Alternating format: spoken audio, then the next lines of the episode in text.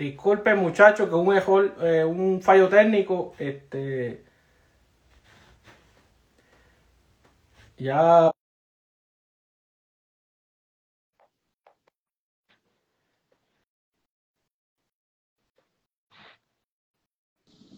Bueno, estamos aquí, estamos aquí. Hubo un, un pequeño fallo técnico. Solo, Este, se, ¿cómo es? No, nos interceptaron la señal los británicos de momento. puedo decir, puedo decir. Este.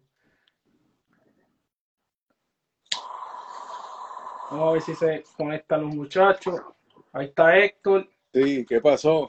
Que se me apagó el teléfono sí. misteriosamente. Hay otra, sé. hay otra mano negra, hay otra mano negra por ahí.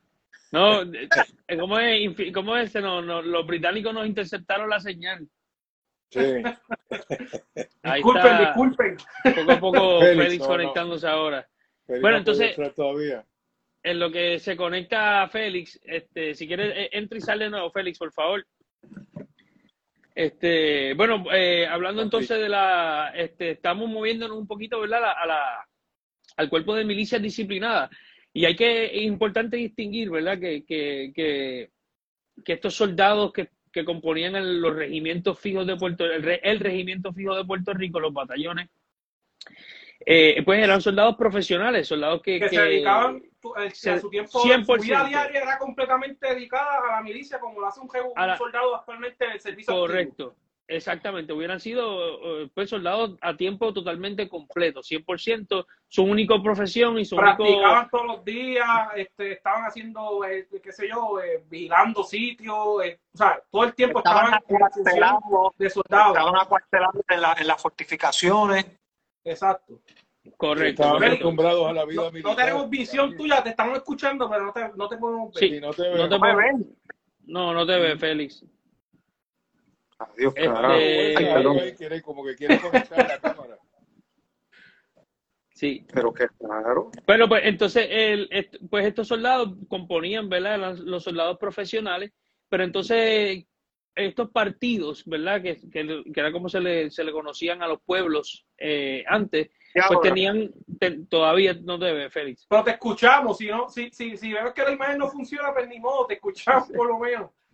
Está bien. Siempre, siempre hay algún problema técnico. Bueno, Ya Sí. continúen, continúen, muchachos, continúen. pero habla tú, Félix, cuando quieras, ¿ok? Porque se te, se te escucha. Bien. Ah, no, no, este, con relación a, ese tema, sí, este, los soldados de, que componían el regimiento fijo, pues sí, eran, la, ¿verdad? Eran, eran soldados, muchos de ellos veteranos, como bien mencionaron, eh, vivían una vida completamente militar en la, en la isleta de San Juan, que era una ciudad, una ciudadela ya pues militarizada. Eh, esos soldados pues, pues, estaban acuartelados, eh, así que vivían en completa disciplina militar. Yo siempre menciono que, que- que son estos soldados que venían de otras regiones de España y de los diferentes rincones que tenía España en ese momento. Es que llegaron aquí, hicieron su vida aquí también, tuvieron sus hijos aquí, y muchos de nuestros antepasados también provienen de esa, ¿verdad? De esos linajes. Y eso yo siempre lo menciono.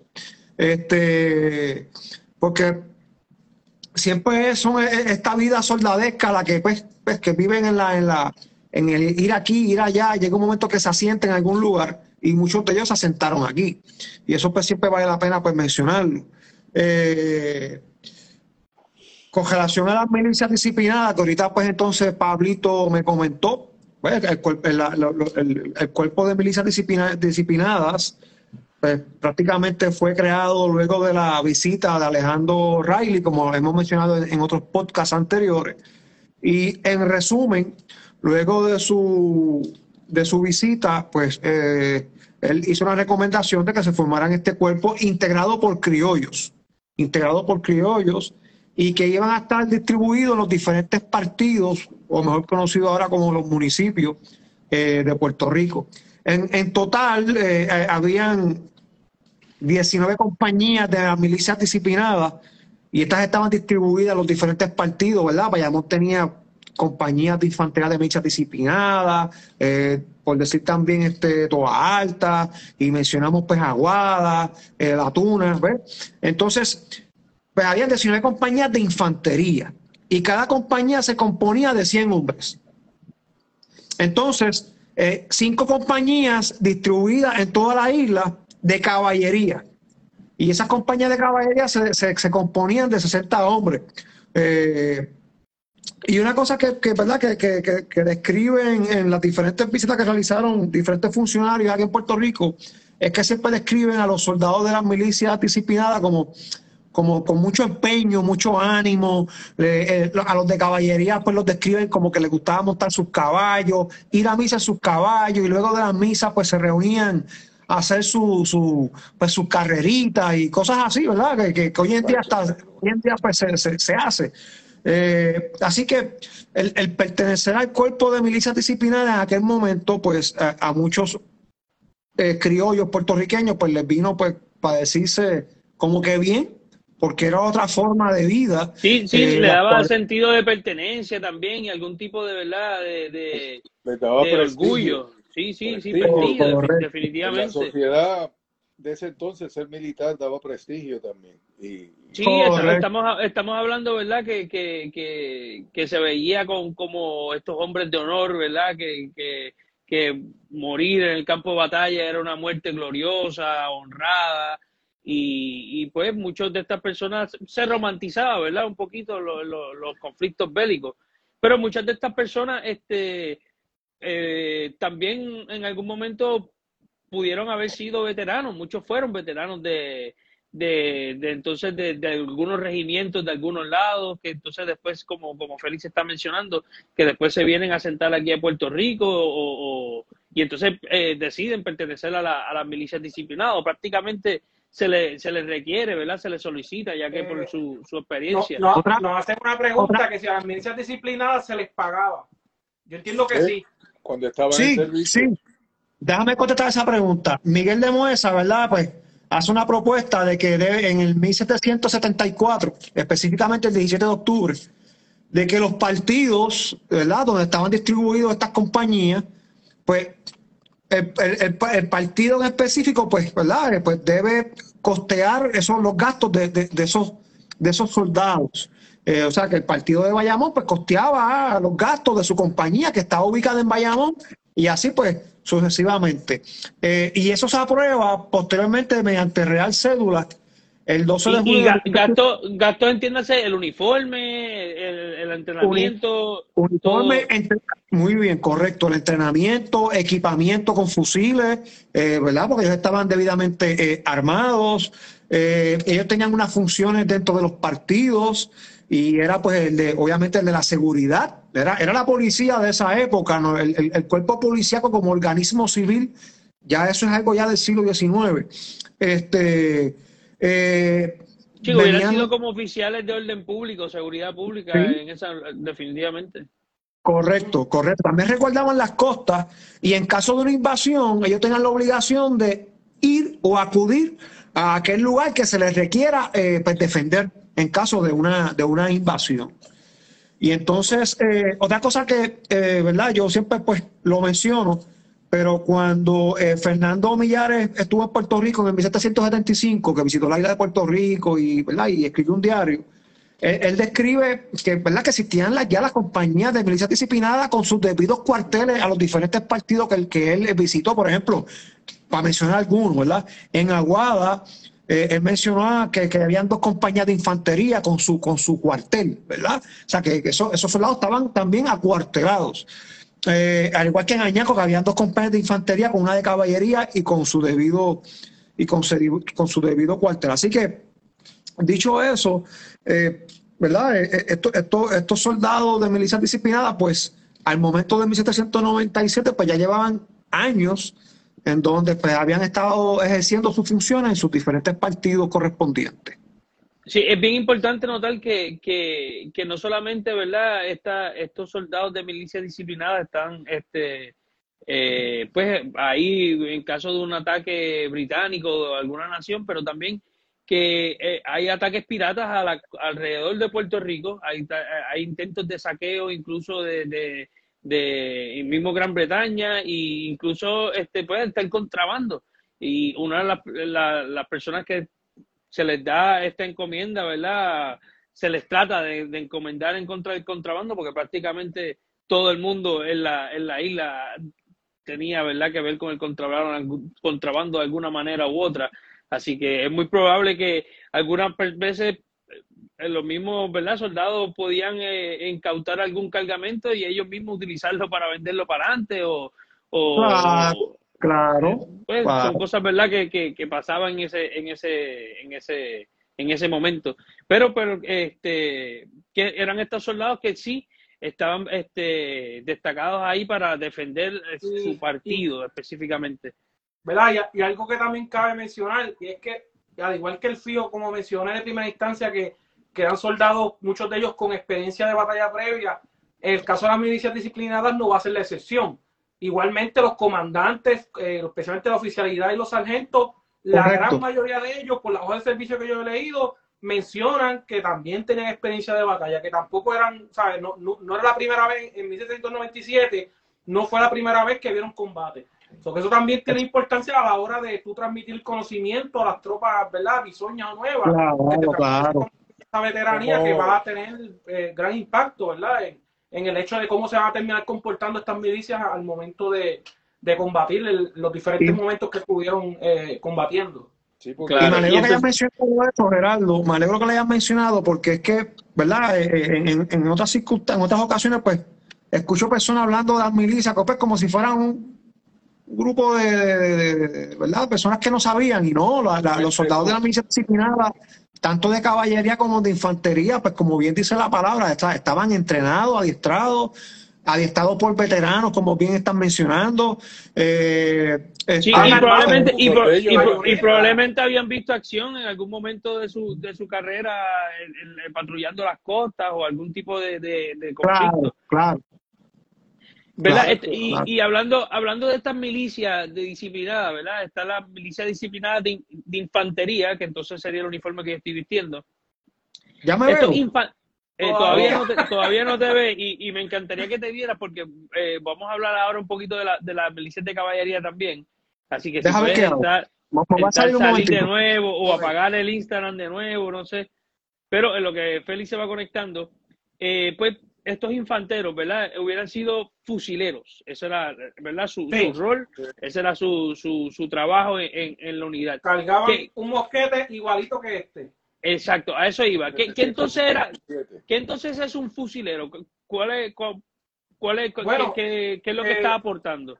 ¿verdad? Habían diferentes formas o unidades en aquel entonces, pero específicamente en el ejército español, por lo menos lo que se refiere a quienes utilizaban, ¿verdad?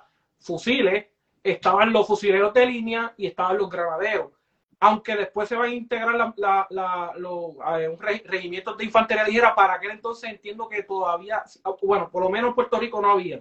Pero creo que, o sea, otras naciones de aquel momento sí tenían unidades de tiradores y de infantería ligera, pero en el caso del ejército español, yo por lo menos que yo conozca, va a ser mucho más tardío en el siglo XVIII o principios del XIX que van a tener ese tipo de compañía. Eh, pero esa, eh, ¿verdad? esa infantería iba a cargar un fusil de llave, ¿verdad? De pedernal, que es que este que está aquí, que es un fusil español, que era el mismo que se utilizaba aquel entonces, que es un fusil este eh, modelo 1757, aunque había uno 52 que prácticamente es el mismo, pero con unas variantes, ¿verdad? Que se van a hacer al fusil. Pero este fusil, ¿verdad? Tiene la ánima dentro del cañón, es, es completamente lisa a diferencia de los rifles modernos que tienen una, una anillado, o sea, una, una, una que se hacen dentro del, del fusil de, que de forma espiral, que hacen que cuando el proyectil salga, salga dando vuelta, por lo tanto es mucho más certero. Pero este fusil no tenía esa, esa capacidad todavía. Eh, prácticamente un tubo. Porque se tardaba mucho más cargar y en aquel entonces prefirieron usar esto que tenían la ánima, eh, ¿verdad? Lisa, porque era mucho más rápido y más fácil de cargar y en aquel entonces era más importante la cadencia de fuego que la precisión de arma per, se. Era para, los ejércitos que entonces eh, era, más, era más eficiente. Correcto. Este, pero, a lo que entonces, además de esto, además de este fusil, pues, estos fusiles van a llevar lo que se conoce como una bayoneta, que es prácticamente lo que hacía de convertir al arma de por sí en un arma de, de, un arma blanca, ¿verdad? Que sería esto que está aquí, que es la bayoneta, la cual se colocaba al frente del fusil como, se ve aquí, Este, y este era arma blanca, ¿verdad? Que al fin y al cabo, cuando se llevaba el combate cuerpo a cuerpo, era, era, era la, la, lo que al fin y al cabo le permitía, eh, ¿verdad? Era lo que se trataba de, de tratar de, de, de, de hacer, ¿verdad? Eh, hacer contacto con el enemigo, este, herirlo Claro. con este tipo de arma, cual es bastante, como pueden ver, es bastante, ¿verdad? Eh, mortífera, diría yo, si de primera instancia. Eh, eh, Sí, no, de definitivo. manera. Este, esta, esta, ¿verdad? Esto, esto, y, y hago, ¿verdad? Esta, esta, esta aseveración, porque es importante notar cómo se peleaba en esa, en esa, en esa época. Estamos hablando de que, pues, no, no es como el, el- la guerra convencional que, que conocemos hoy en día, donde la- las personas están mucho más separadas, poco, se mueven un poquito más tácticas. Aquí era simplemente cuerpo con cuerpo, hombro con hombro, ¿verdad? Y, y ahí está. Ahora sí veo. Ahora sí te ves, sí. Excelente. Pues era hombro con hombro, cuerpo con cuerpo y así prácticamente no había un espacio, un hueco vacío. Era una manera de, de asegurar que, que, que hubiera una pared de plomo prácticamente. Pues la, la Eh, idea, la idea de se convertía en una línea, o los hombres estaban uno al lado del otro, bien cerca, hombro con hombro, o más bien diría yo codo con codo, porque es imposible estar hombro con hombro, Correcto. pero codo con codo. Y eh, la idea era mantener una cadencia de fuego que forzara al enemigo a romper su formación. Y una vez estuviera rota la formación o se estuviera a punto de romper, entonces los asaltabas a bayoneta con energía para dispersarlo. Pues la idea era dispersarlos porque separados no podían pelear, necesitaban estar Claro. todos juntos. Entonces cuando los dispersabas, ahí venía la caballería y terminaba el encuentro. Y de hecho, eso, algo como eso sucedió en, durante el ataque del 97, en el combate que hubo que empezó en Martín Peña, llegó a Río Piedras y de Río Piedras llegó hasta Martín Peña de nuevo. Porque eh, lo- los británicos estaban establecidos en el área de Martín Peña, ya habían llegado ahí, y llegó un la grupo de Río batalla, la Piedras. batalla del roble. Sí, la batalla del Roble. Eh, un grupo mandado por Luis de Lara, eh, que era subte- subteniente de granaderos de Río Piedras, era el comandante del área del Roble, como dice Gerardo. Y pues bueno, ellos se acercaron hasta Martín Peña y trataron de asaltar las líneas británicas ahí, pero los británicos lo fueron llevando hasta Río Piedras y vino un refuerzo de caballería que atacó a los británicos por los flancos y ahí los pusieron a huir y se retiraron completo hasta, hasta Martín Peña Ah, de pero nuevo. todavía no, no de los spoilers, todavía no de los spoilers, que ese es otro episodio. Bueno, pero está bien, eso para, para Ah. ir, ¿verdad? Este, creando Sí, es- no, no, sí, eso está muy bien. Vamos, vamos a abundar, ¿verdad? eh, Sobre esa batalla en un futuro. Pero O sea, más o menos para que cuando tengan. uno pase, pero quería solo decir esto, cuando uno pase por la avenida Ponce de León y por toda esa área, por toda esa área hubo combate por Atorrey, Ponce de León, el Río Piedra, todo y Martín Peña. Todo Correcto. eso fue eso- zona de batalla. Eso, en el 97. exactamente, exactamente eso es lo, lo que iba a mencionar, ¿verdad? Que para ubicar a las personas donde, do- donde estábamos hablando, y es que estamos hablando de, de ese puente de Martín Peña, específicamente donde está, creo que es el Mercantil Plaza, ese edificio que está ahí, este, ese puente desde ahí en adelante hacia Río Piedras completo, todo eso fue un campo de batalla prácticamente, eso era campo, eso no, no, no habían casas allí, no había nada, era Sí. por- probablemente dos o tres casitas de madera al lado del río, por ahí o algo, pero en realidad Era un era un eran atos. Pastizal correcto. para las vacas, que era el hato del Pastizal para las vacas y, y, y ¿verdad? Mucho, El mucho, del rey. El correcto, mucho, mucho pantano, mucho humedal, ¿verdad? Por, por el, por el También, caño que pasa por ahí también. mismito. Sí, también, eso es correcto.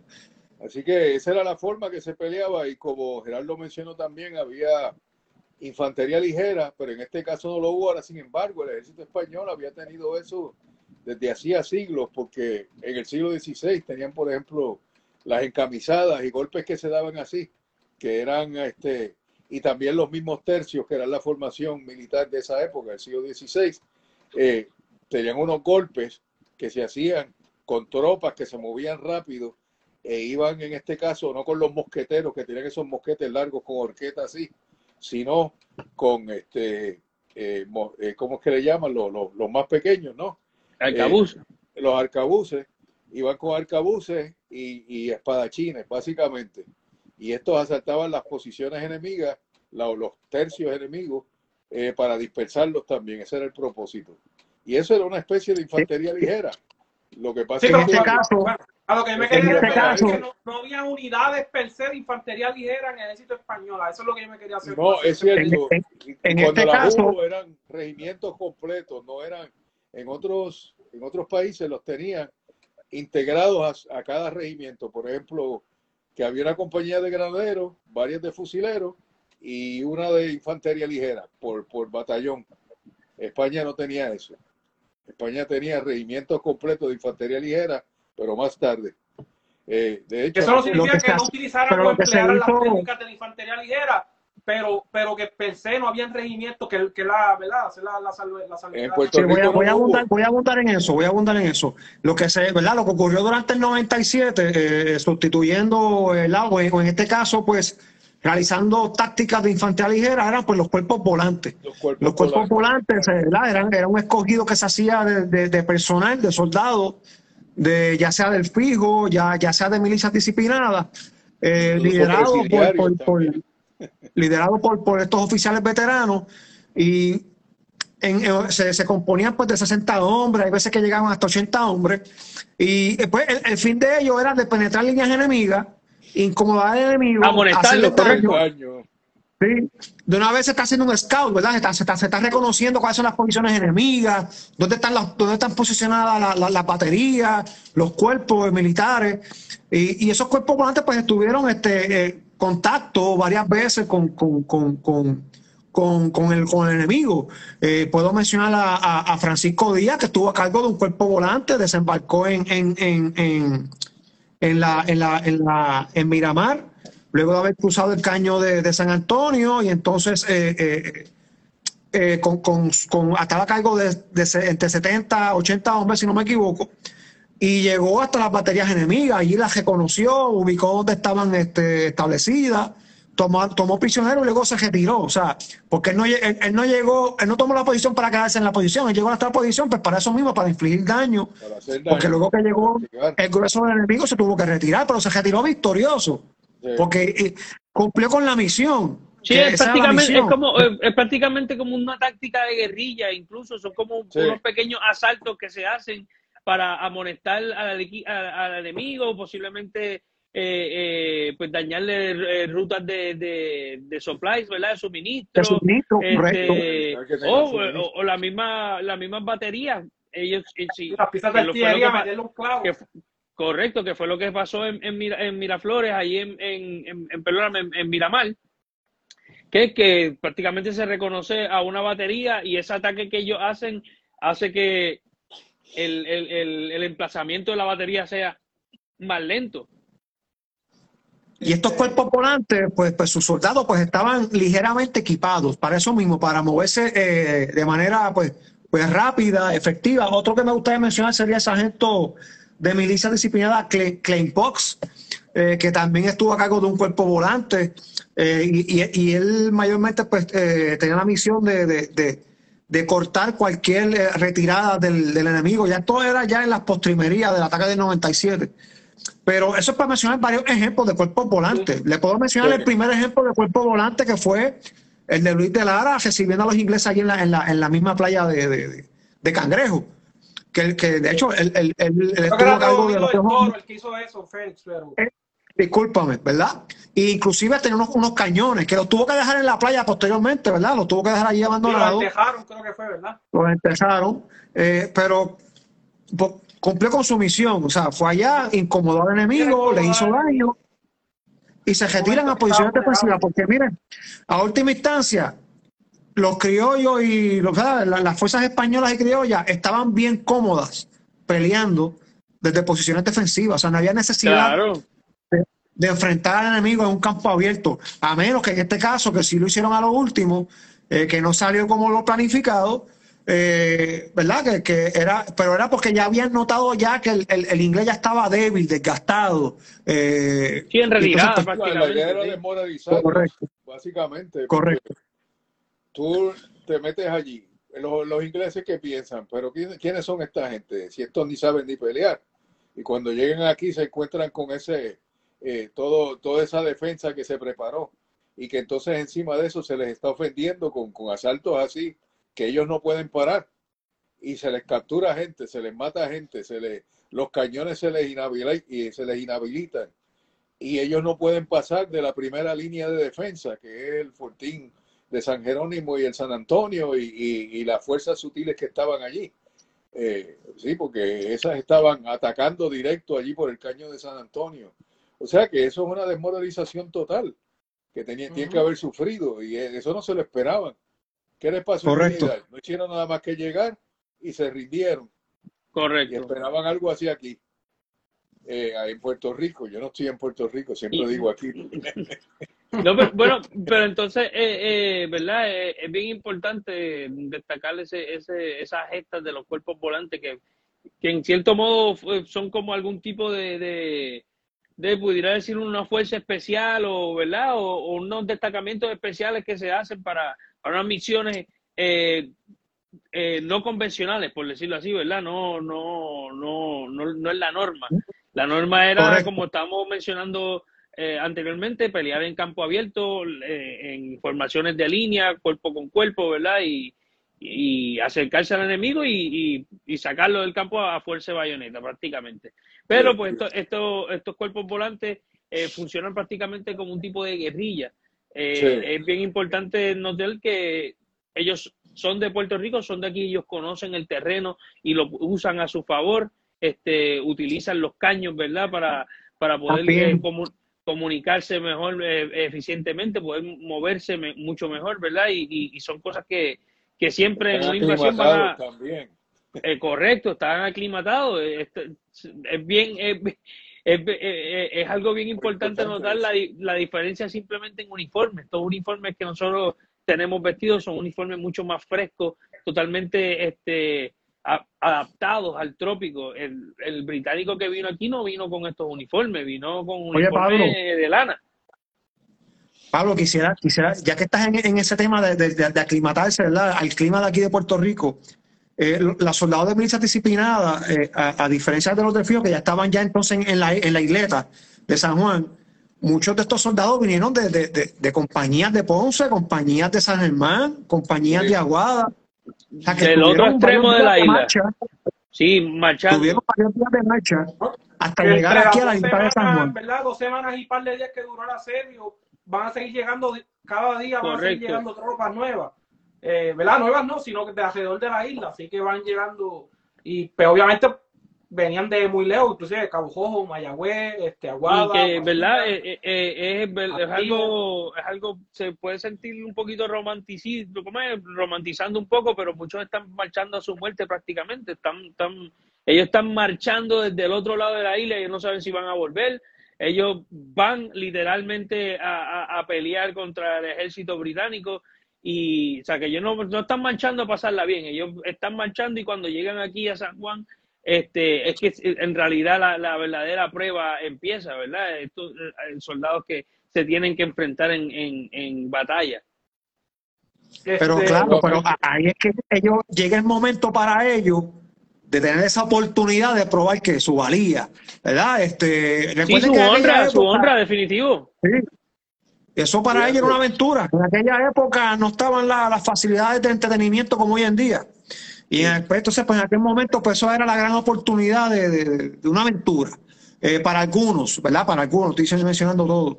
Este, otra cosa que también quería destacar. Por, ahí, Jaime, por ahí Jaime está mencionando que, que si tengo un antepasado que peleó en la batalla, mira, no solamente yo, en realidad todos tenemos antepasados. O sea, todos nuestros antepasados sí pelearon en la, en la batalla. Eh, yo haciendo mi árbol genealógico, que no es 100% seguro, ¿verdad? Pero eh, tal vez un 80% seguro de que soy descendiente de, los días de, de, Tobalta que lucharon en, la batalla de 1797. Pero como yo, hay muchas otras personas que son descendientes de esas mismas personas, incluso de otras personas más. Todos los puertorriqueños somos producto de esa gran gesta. Me encantó esa contestación, Pablo. Me encantó esa contestación. Este, que mira, ahorita hiciste una pregunta y creo que nunca la contestamos, que fue quién es, quién es, o sea, cuánto había del FIO para atacar el 97. Yo creo que es importante mencionar un poco de la trayectoria de, los diferentes grupos que van a, o sea, de los diferentes, ¿verdad? Eh, unidades que van a tener a través de, este tiempo, este, porque el fijo no solamente peleó ahí, peleó en otros lugares que vamos a mencionar más ahorita, pero antes de, llegar como tal al ataque, eh, gran parte del regimiento, una parte considerable, especialmente las, dos compañías de granaderos, estuvieron en lo que fue la primera revuelta ¿verdad? haitiana que va a llevar a, que ¿verdad? una guerra con Francia, este, entre España y Francia. Este, entonces el fijo, ¿verdad? Va a llegar, eh, eh, va a estar peleando en ese, específicamente, ¿verdad? Ah, yo, yo he visto, ¿verdad? hojas de servicio y, informes que mencionan a los granaderos del fijo peleando en el norte de lo que actualmente es Haití, eh, igual que en el centro de Haití, este, distinguiéndose, que, que by the way, hacer la, la distinción que, que fue con, conduciéndose de la mejor manera y, y hay, he visto reportes, por ejemplo, de que esos granaderos del fijo en una ocasión repelieron un ataque, ellos siendo 120 personas aproximadamente, repitieron un ataque de 800 y pico de personas entre ellos solos. Eh, eh, eh, sí, son, personas que se han notado en el campo de batalla. Y hablando de verdad de los granaderos, ¿qué son estos granaderos? Cuando, cuando hablamos de, granaderos, y, me encantaría que Héctor abundara un poquito de eso ahí. ya que esto está vestido. Sí, pues, ya, que, ya, que, él tiene el, el, sombrero. tiene ese gojo peculiar. peculiar, imponente, seguro, seguro. Bueno, es la única vez que me ven con pelo, ¿sabes? tengo peluca y tengo, tengo el sombrero también de piel de oso, de piel de oso original. Eh, de una alfombra que lo usamos, no cazamos ningún oso, pero eh, ahí fue que, hicimos los sombreros. Bueno, los granaderos eran las tropas de asalto, las tropas eh, cuando una posición estaba muy reforzada y no se rendía y no había forma, se enviaba a los granaderos. Los granaderos originalmente... Era como algún tipo de fuerza de choque o, alguna fuerza de impacto o algo así. Eran, eran los soldados más, más grandes y más agresivos de, del regimiento. Y... se habían probado en valía, que de hecho lo, menciona en la ahora selecciones que se prefiere el valor y, y, su, y su capacidad por encima de la estatura, pero obviamente los de la estatura. Sí, exacto. Eh, la estatura, pero el sombrero este también ayuda con lo de la estatura, porque hace que uno luzca más grande y más fiero con un sombrero de piel de oso. La idea era psicológica, era eh, dar miedo, ¿no? Eh, y de hecho, este sombrero se ve muy caluroso, pero en San Juan es más fresco que los tricornios que ustedes tienen. Eh, Félix lo sabrá, se lo, pues, se lo ha puesto, y Gerardo, que, que le entra el viento por detrás muy bien, la brisa, y, nada, por ahí mismo se ve el calor, porque hay una bolsa detrás, esto no es sólido. Pero los granaderos asaltaban las posiciones que había que asaltar y, como dice el nombre originalmente, lanzaban granadas. Ya en el 97 eso no se usaba eh, no eran los granaderos, no se, no se especializaban en eso.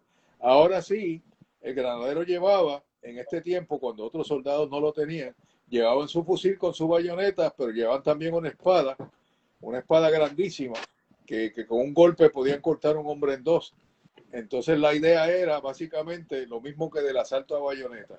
Lo único que esto era peor todavía, porque venían con una bayoneta y venían con una espada y eran tipos grandes así, tú sabías que no iban a comer cuentos. Cuando tú veías que venían los granaderos, una de dos, o, los eliminabas totalmente o salías corriendo, no te podías quedar y pelear con ellos.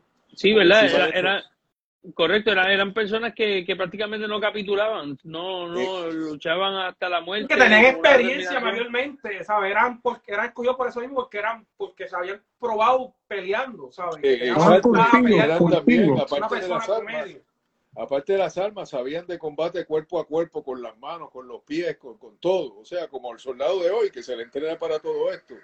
Pero en ese tiempo más bien se le entrenaba al soldado para el uso de las armas.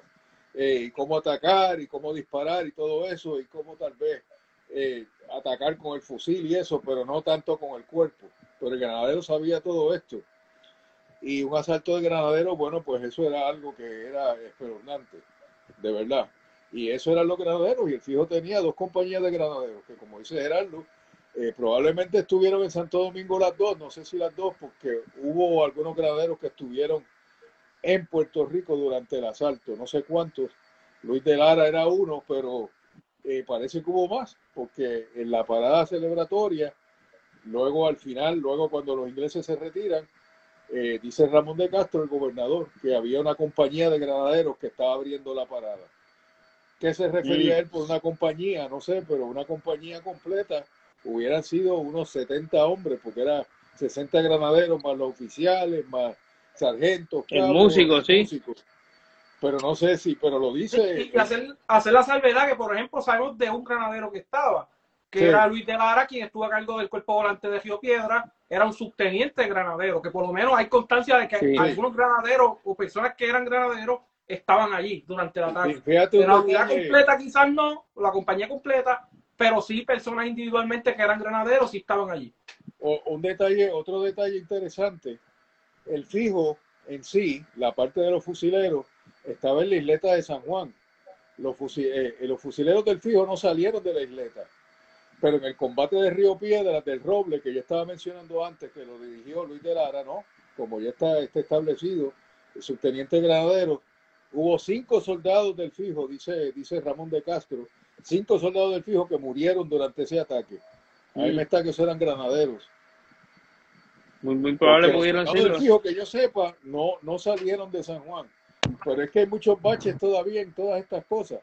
Sí, sí, obviamente es una cosa que por favor. Sí, especula bien, especulando, pero es porque hemos estudiado la información y verdad es la conclusión a la que llegamos. No podemos decirlo con certeza, pero pero pero es la, opinión a la que a la que Correcto. Y, todo que esto no esto no fue esto fue una batalla campal, esto no fue un, un ataque de guerrilla.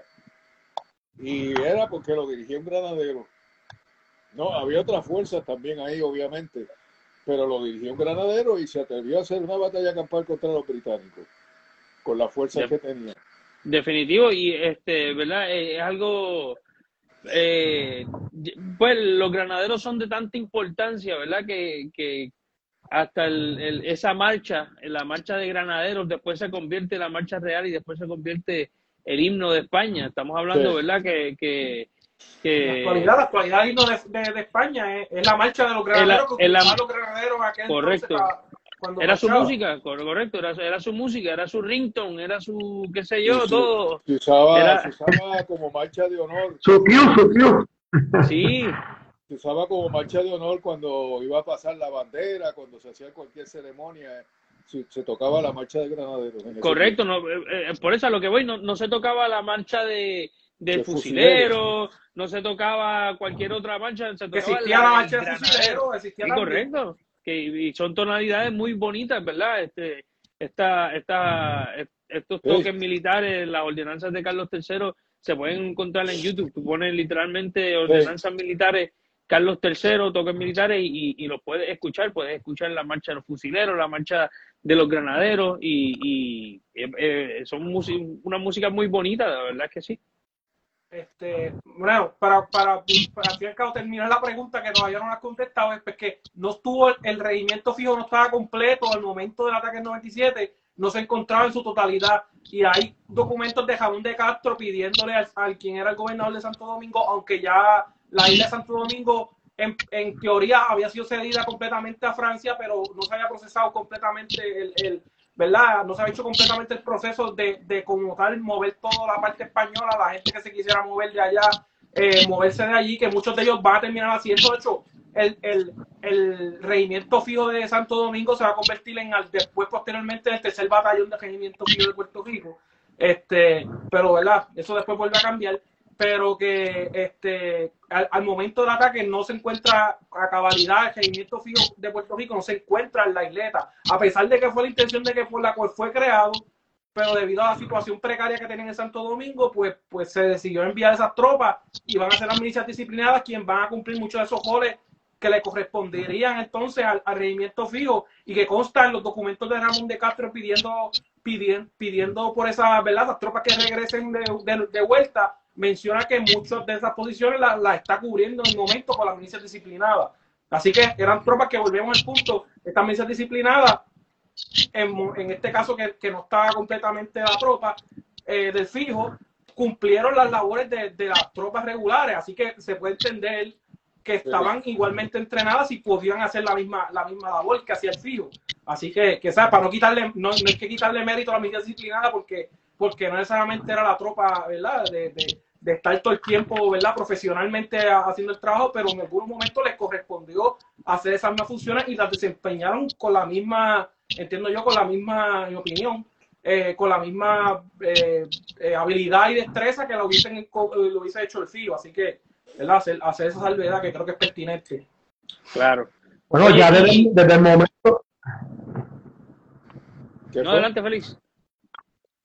No, quiero decir que desde el momento que Jamón de Castro comienza a hacer los preparativos en el mes de marzo, Antonio Mineta Ataque Inglés, ya él había mandado a pedir 440 soldados de milicias de, disciplinadas de infantería para eh, subsanar ese vacío que tenía de soldados del fijo. O sea, ya las había mandado a solicitar, o sea que ya, como tú bien mencionas, pues contaban con, las aptitudes de, los soldados de, la milicia disciplinada. Y otra cosita es que, tan, eh, Ajá. No, no, no, lo, que iba a mencionar que, que, es bien importante eh, mencionar que muchos de estos van a llenar vacantes en la, el, Real Cuerpo de Artillería, que prácticamente no, no hay muchos cañones en todo San Juan, pero no, no hay artilleros que pudieran servir todas estas piezas de artillería y pues son estas esta, estas personas de las milicias disciplinadas que después son, son añadidos a destacamientos de artillería. Que hubo, que hubo dos, que hubo dos. Perdón, ¿qué? Que lo que iba a decir que, que, en el, que en el siglo XVIII, específicamente para aquel entonces, no es como en la actualidad que las piezas de artillería las manejan personalmente que son artilleros. En aquel entonces sí había una persona a cargo de varios cañones que sí eran del, Real Cuerpo de Artillería, que sí tenían entrenamiento en cómo manejar los cañones, la, la, eh, apuntarlos, este, fabricar las cureñas, etcétera. Pero quienes manejaban per se de cargar el cañón y ¿verdad? dispararlo, normalmente no eran gente que estaban atachadas al Real Cuerpo de Artillería o eran artilleros de profesión. Hacer la salvedad que era como se, aquel entonces era, era, era como funcionaba la cosa. Que eso iba a mencionar, mira, en, en, el ataque del 97 hubo dos disciplinados que se destacaron como artilleros. Uno de ellos fue Cristóbal Ortega, y el otro fue eh, Domingo González, que en los diferentes relatos de ambos ellos pues lograron acertar varios, varios cañonazos eh, eh, en las baterías enemigas que inclusive las desmontaron, ¿verdad? Desmontaron es que destruyeron esa pieza de cañón enemiga. Y a tal punto que fueron premiados por, por, esa, por esas acciones. Y eran soldados de milicias disciplinadas que se agregaron a la artillería que yo estoy bien seguro que fueron agregados durante esta parte de, la preparación, ¿verdad? Antes del ataque perfecto.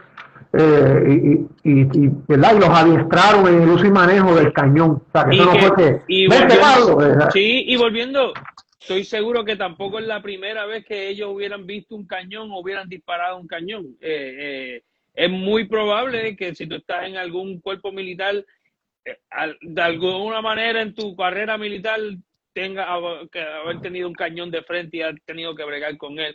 Aparte de que estas eh, piezas de artillería eh, o piezas de armas bélicas no para nada no son eh, armas muy complicadas. Esto la, tecnología no existía. Hoy en día no, no es como que estás disparando un, una jabalina de eso, un misil que tiene que como, correcto, tienes que, ¿cómo es? Con una computadora y todo esto, no es nada de eso, es Echa pólvora, pon bala, prende pólvora, sale la bala. Más nada, algo bien sencillo. Este, pero verdad, eh, una de las cosas más. Bueno, pero apuntarlo, el, el, hecho de apuntarlo va a ser preciso.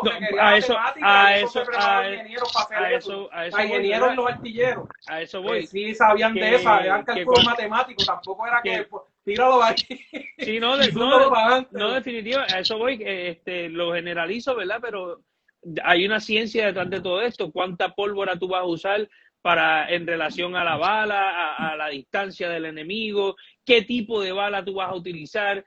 no solamente eso, la, la, la seguridad. cálculo se entiende que era fácil operar la, la, pieza, que es lo que tú estás mencionando. Sí, no, claro. estaba hecho, entiendo yo que era cuestión de dejar el cañón eh, como estaba y seguir claro, Es, fácil sí eh, operar estas piezas, ¿verdad? Pero a, lo que voy, eh, tienen sí una ciencia detrás de todo eso para operarla correctamente y eficientemente, porque cualquier persona puede disparar un arma, pero correctamente hacerlo eficientemente, que produzca el daño que tú quieres que produzca y que lo haga seguramente porque, ¿verdad? Esto es pólvora negra, eh, son cosas bien volátiles y los accidentes pasaban muchísimo en el campo de batalla más cuando, ¿verdad? Tienes personas eh, corriendo de lado a lado en, el calor de la batalla, el nerviosismo, eh, un, un, botafuego mal puesto o, pues un... de noche, de noche no existía luz eléctrica, así que tú tenías que andar con una vela o una antorcha o algo parecido. Y, y, encima, eso obviamente si tocaba la, la pólvora sí. iba a volar en canto. Encima de eso uno nervioso, con cañonazos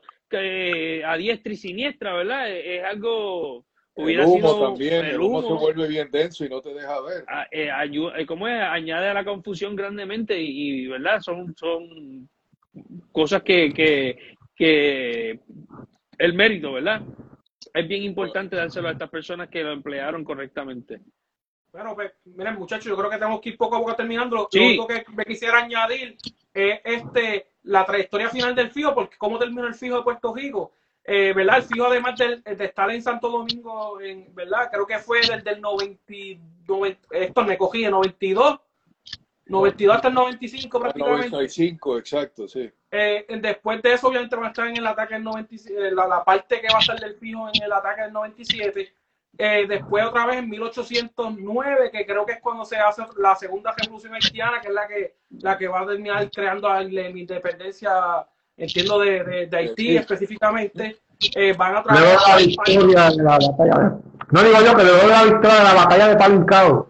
Sí, que también, obviamente, pero, eh, después Feliz te toca a ti. Este, entonces, entonces eh, no lo dije con doble sentido, hacer la aclaración.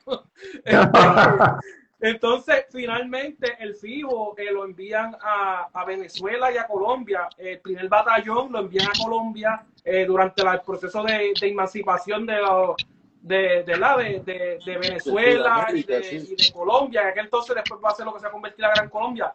Pero al principio, eh, ¿verdad? El, el, proceso de, de insurrección, lo que se le conoce creo que es como la patria boba, que es el nombre que se le conoce a la primera intento de república o de, de independencia, emancipación en en Venezuela, Colombia y Ecuador.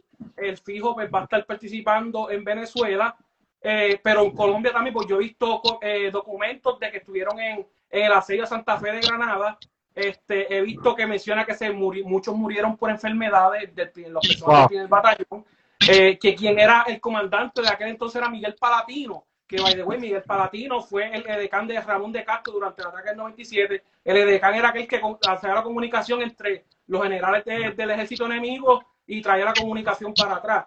Eh, pues, aquel entonces Miguel Palatino, eh, en aquel entonces creo que era como teniente o capitán por ahí, no, no, no recuerdo exactamente el rango, pero ya para 1814 eh, va a ser el, el, el, el, teniente, creo que es teniente coronel o coronel, que no está a cargo del, del, del primer batallón del Fijo.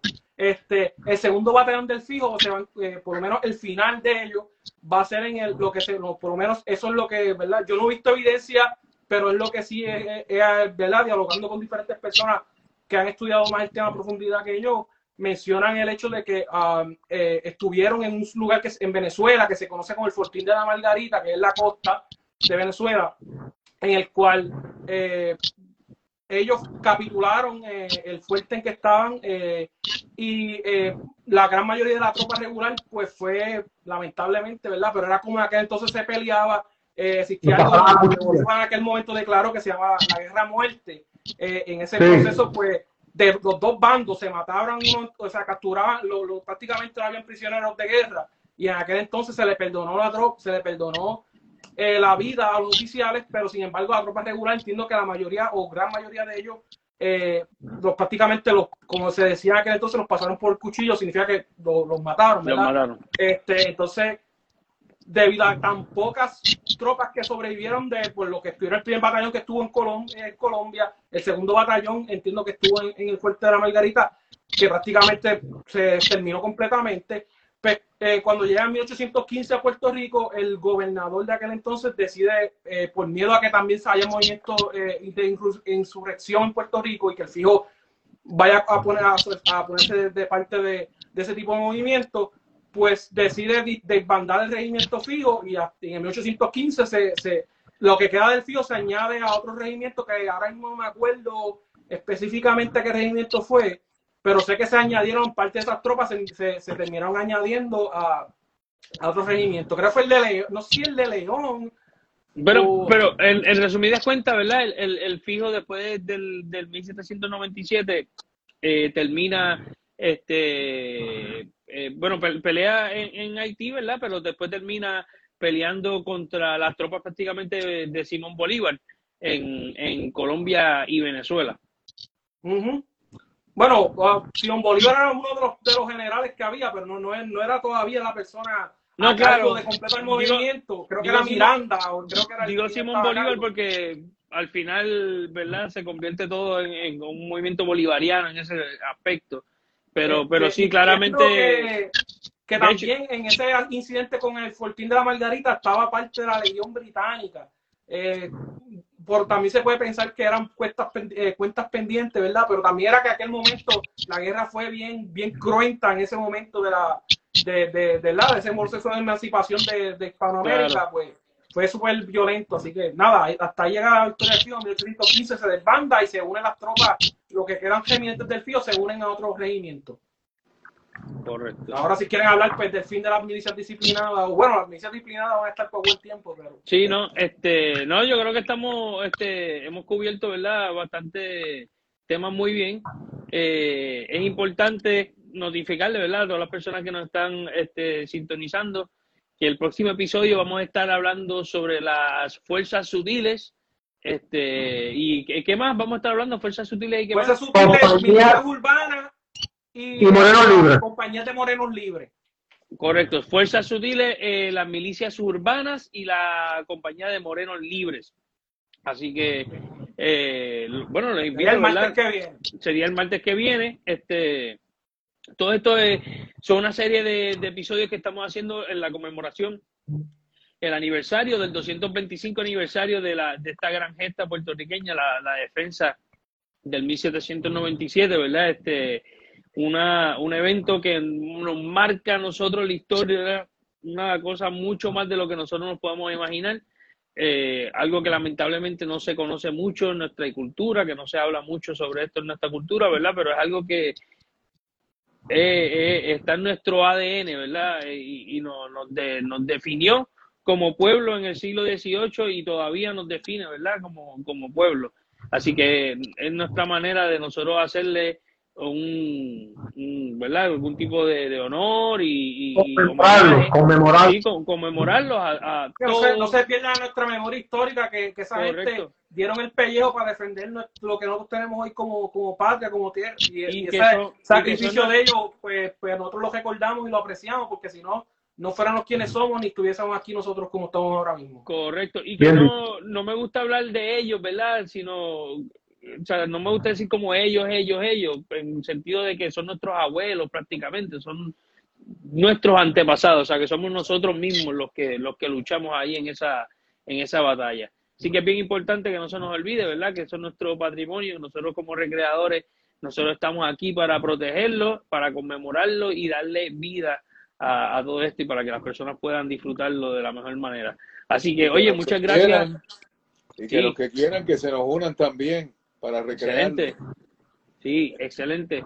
Oye, eh, muchas gracias, ¿verdad, este Héctor, por decir eso? Todo, todas las personas que de verdad les interese la recreación histórica, sea el siglo XVIII, siglo XIX, siglo XVII, XVI, eh, en confianza nos pueden escribir a cualquiera de nosotros eh, aquí en el, eh, por Instagram, nos pueden escribir a Félix, me pueden escribir a mí, a, a, a, Héctor o a Geraldo, ¿verdad? A través de los mensajes, los, los DMs de Instagram. Nosotros con mucho gusto los vamos a, a encaminar en, la, en el camino correcto para que puedan convertirse en recreadores, puedan recrear junto a nosotros y puedan disfrutar, ¿verdad?, de lo que es la historia viviente, que para mí es la mejor manera de, de, de aprender historia, porque la verdad el caso es que nunca he aprendido tanto como, como, como uno lo hace mientras recrea.